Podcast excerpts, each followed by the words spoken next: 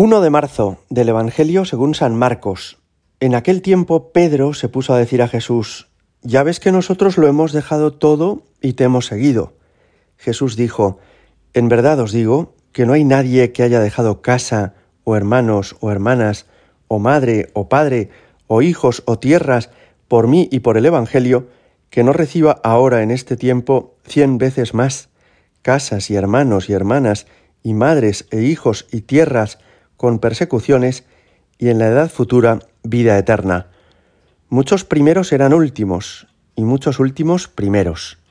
Palabra del Señor. Jesús, cuando llama a los apóstoles, les llama a una vida muy exigente.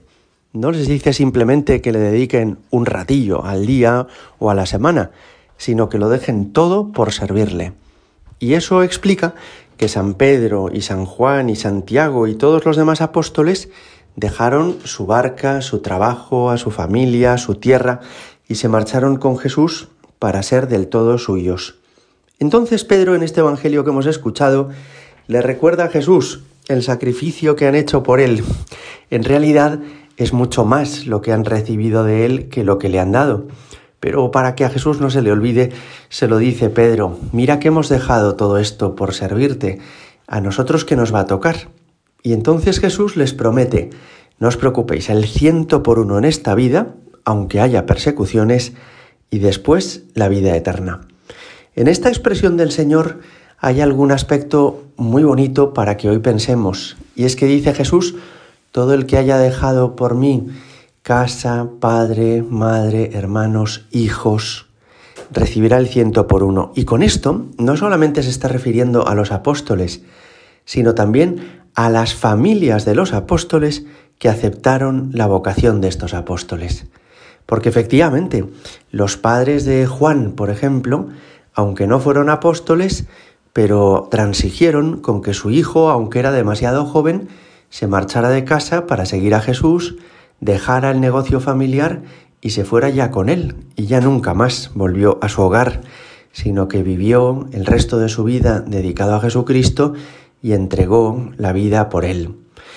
Detrás de cada vocación, de una religiosa que entra en un convento, de un misionero que se marcha al tercer mundo, de un chico que entra al seminario, hay mucha generosidad, no sólo de parte de ese que ha sido llamado y que le dice al Señor que sí, hay también mucha generosidad de otros que aceptan esa vocación y que ofrecen lo que les supone a ellos de renuncia. Por ejemplo, a los padres de familia. Los padres se entregan a los hijos con mucha generosidad y han cuidado de ellos siempre, de que no les faltaran estudios, alimentación, vestido, de educarles, de darles buen criterio, de acompañarles. Cuando un hijo o una hija les dice, mamá, papá, creo que tengo vocación y me marcho al seminario o a este monasterio, para ellos, aunque sea una alegría saberse escogidos por Dios y un privilegio que Dios se haya fijado en su familia, pero también supone una cierta renuncia. Todos los padres se hacen ilusiones de lo que van a ser sus hijos, todos ellos tienen proyectos preciosos para ellos y se imaginan inconscientemente dentro de 10, 20, 30 años rodeados de nietos en su hogar y con una familia que se ha hecho más grande y que es preciosa. Cuando un hijo decide consagrarse a Dios porque Dios le ha llamado, no solo renuncia ese hijo, también aceptan esa renuncia a los padres que tienen por eso mucho mérito. Y Jesús también a ellos les dice, todo el que deje hijos recibirá el ciento por uno, porque efectivamente ellos también tienen mucho mérito y mucho valor. Un segundo aspecto en el que hoy nos fijamos es que Jesús terminaba diciendo, hay primeros que serán últimos y hay últimos que serán primeros. ¿Y con esto qué quiere decir? Que lo que haya sido nuestra vida en el pasado no tiene demasiada importancia. Lo que de verdad importa es lo que es en el presente y lo que sea en el futuro. Pongamos algún ejemplo.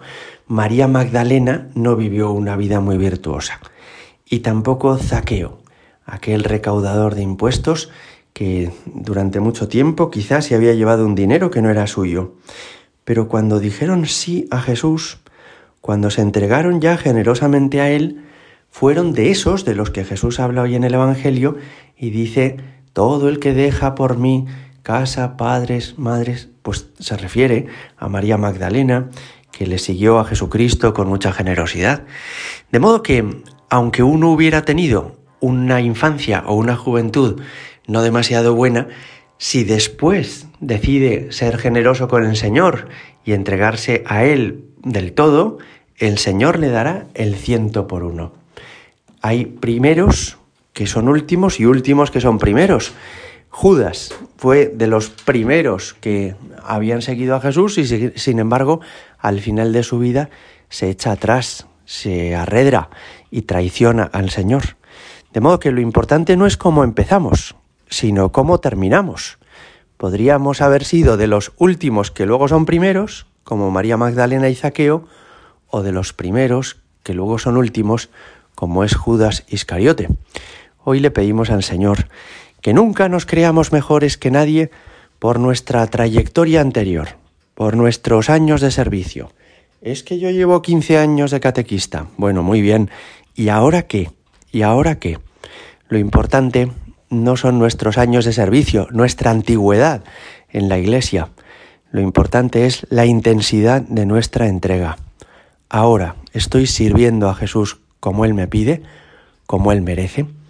Mañana vamos a comenzar la cuaresma con el miércoles de ceniza, que será además día de ayuno y abstinencia, una ocasión preciosa para pedir nuestra conversión y para ponernos de nuevo con toda ilusión a servir al Señor con intensidad. Lo que más importa no es lo que he sido, sino lo que estoy dispuesto a ser. Gloria al Padre y al Hijo y al Espíritu Santo, como era en el principio, ahora y siempre y por los siglos de los siglos. Amén.